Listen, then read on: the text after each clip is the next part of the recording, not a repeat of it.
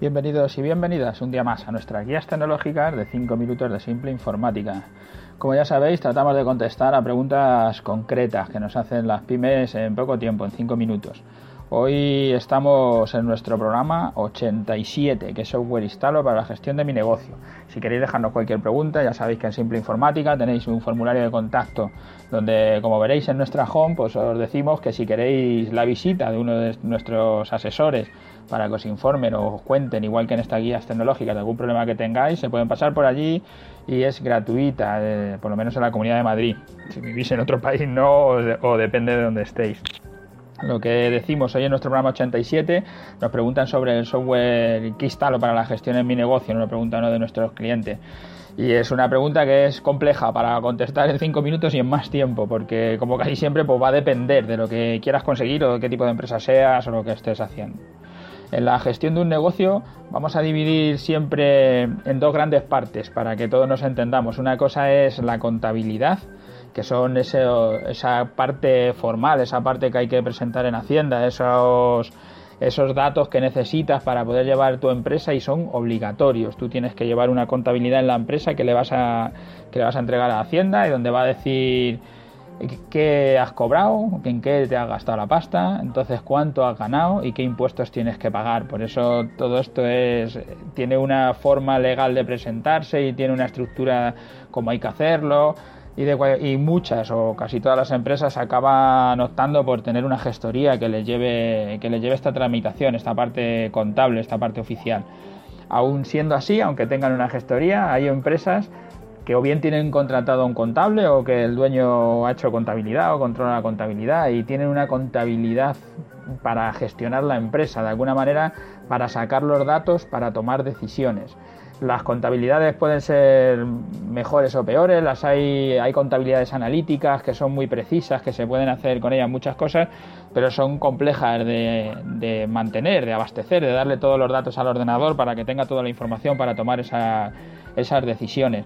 Y luego hay empresas que ni siquiera tienen una contabilidad, lo único que hacen es pasarle a la gestoría los datos que le piden, las facturas emitidas, las, las facturas recibidas. Incluso hay empresas que están en módulos, que la contabilidad es mucho más sencilla.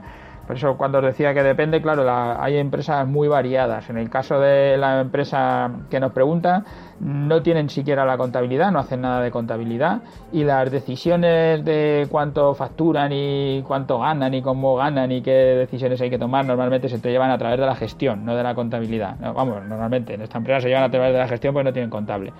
En el caso de que tuvierais la contabilidad, eh, mucha gente ha estado utilizando el ContaPlus porque viene heredado de los tiempos pasados. La gente sabe utilizar ContaPlus, pues la gente va instalando ContaPlus y todo el mundo se queda en ContaPlus.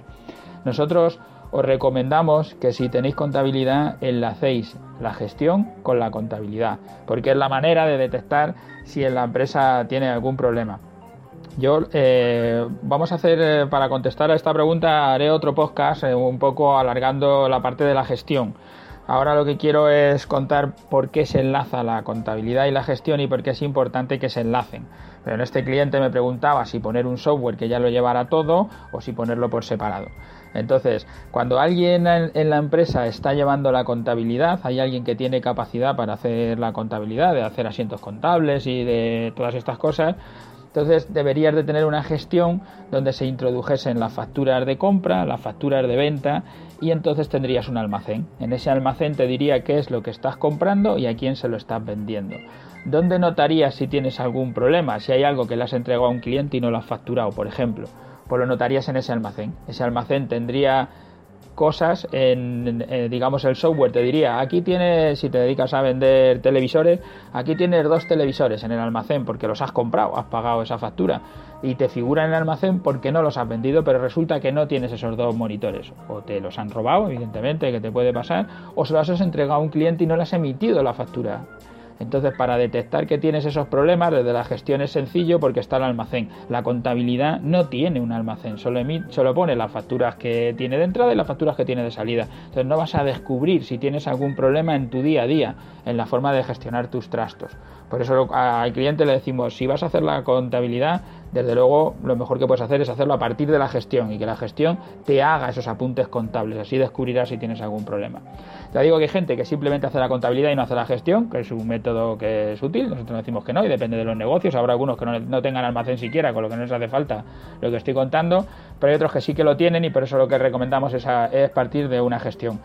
No he contestado la pregunta, ya se van para mí cinco minutos, pero bueno, teníamos que contar un poco qué es una cosa y qué es la otra. En el próximo podcast, en la mañana, ya os eh, seguimos con este tema.